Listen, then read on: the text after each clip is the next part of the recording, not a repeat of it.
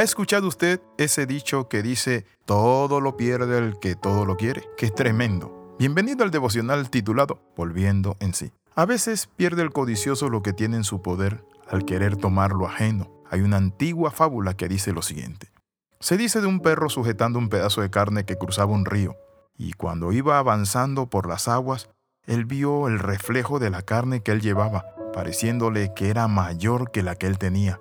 Abrió la boca para tomar el reflejo que había en el agua, y la carne que tenía desaparecía. De esa forma se le cayó el pedazo de carne y se lo llevó el río, por lo que el perro se quedó frío, sin uno y sin lo otro quedó confundido y con hambre en medio del frío río, pues había perdido lo que tenía por codiciar y querer alcanzar lo que le parecía. Quiero hoy decirle algo interesante. La palabra del Señor dice de la siguiente manera, que mejor es un puño lleno con descanso que dos puños llenos con arrebato, estrés, cansancio, dolor. ¿Cuál es la moraleja de esta anécdota? Esto significa que hay muchas personas que están emprendiendo en negocio, olvidan a sus esposas, sus hijos, ganan dinero, pero después terminan perdiendo lo más importante, el hogar. Dejar lo nuestro, lo que es propio, y aunque la codicia parezca grande y hermosa, así se cumple según el viejo proverbio, quien todo lo quiere, todo lo pierde. Cuando el hombre se le corrompe la conciencia, aún su propia mente está perdido en vida. La Biblia nos dice a nosotros en Lucas capítulo 15, habla del hijo pródigo. Dice que el padre tenía dos hijos y el menor le dijo al padre, Padre, dame la parte de mi herencia que me corresponde. El padre se la dio y no muchos días después, habiéndolo gastado todo, se quedó en la ruina en pobreza y en miseria, y tuvo que acercarse a un hombre que tenía cerdos y que le dio el trabajo de cuidar los cerdos.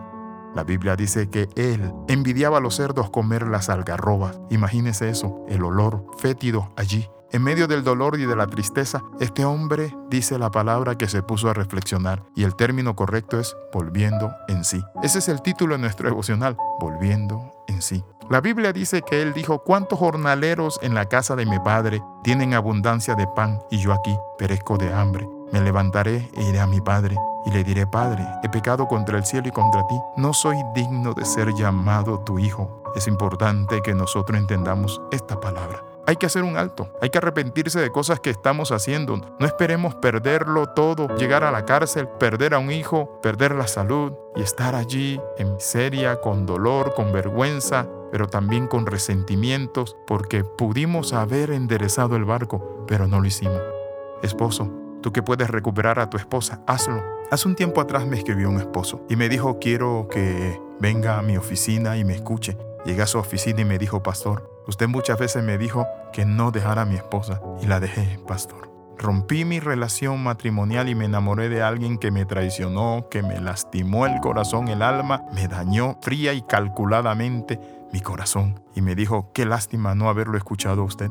Pero ahora que quise regresar con mi esposa, ya ella está con un buen hombre, está casada, tiene un niño, y eso me dio mucha tristeza. Muchas veces nosotros en la vida cometemos esos errores. No valoramos lo que tenemos. No peleamos por lo que amamos. No luchamos por lo que cuesta. La Biblia nos muestra a nosotros que este hijo dijo, ¿cuántos jornaleros hay en la casa de mi padre? Y yo aquí perezco de hambre. Me voy a levantar.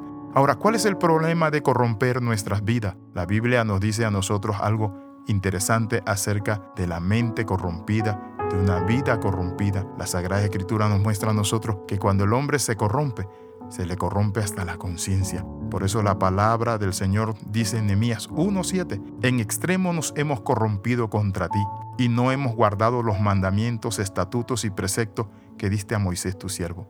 Esa es la corrupción. Corromperse es degradarse. Corromperse es volver atrás. Se pierden nuestras facultades morales, espirituales, tales como el buen juicio, la templanza, el respeto, la noción del tiempo. Todo se echa a perder o se inhibe. Muchas cosas en la vida. Hoy tienes que ponerla en orden para que vengan esas bendiciones, para que regreses a paz, esa seguridad que has perdido, esos dones espirituales, esa familia que has descuidado, esos proyectos y sueños que no alcanzaste, esas finanzas que has malgastado, esa relación con Dios tan profunda que tenías y que habías logrado y que hoy es un triste recuerdo porque estás atado en tus propias cadenas. Nemías estaba reconociendo de que por haberse corrompido, echado a perder, habían perdido la libertad del culto, la adoración, la protección, la santidad y la tierra prometida que fluía leche y miel. Es decir, vivir en un mundo de pecado es como vivir en el desierto, pero Dios no te llamó a eso. Quiero invitarte para que hagas un alto en esta hora y ores conmigo. Padre, en el nombre de Jesús yo reconozco que he fallado. Padre Santo, que he hecho lo malo que necesito tu misericordia. Renuncio a la corrupción. Hoy me levanto y dejo, Padre Santo, esa vida errada, vuelvo en sí y te pido perdón y empiezo una relación contigo. En el nombre de Jesús de Nazaret, Padre Santo, gracias. Si usted ha sido cristiano, vuelva al camino de Dios. Y si no conoce a Dios, conéctese con su Padre Celestial. Bendiciones de lo alto le saluda el capellán internacional Alexis Ramos. Recuerde las 13, comenta, comparte y crece con nosotros. Nos vemos en el próximo devocional. Bendiciones del Dios Altísimo.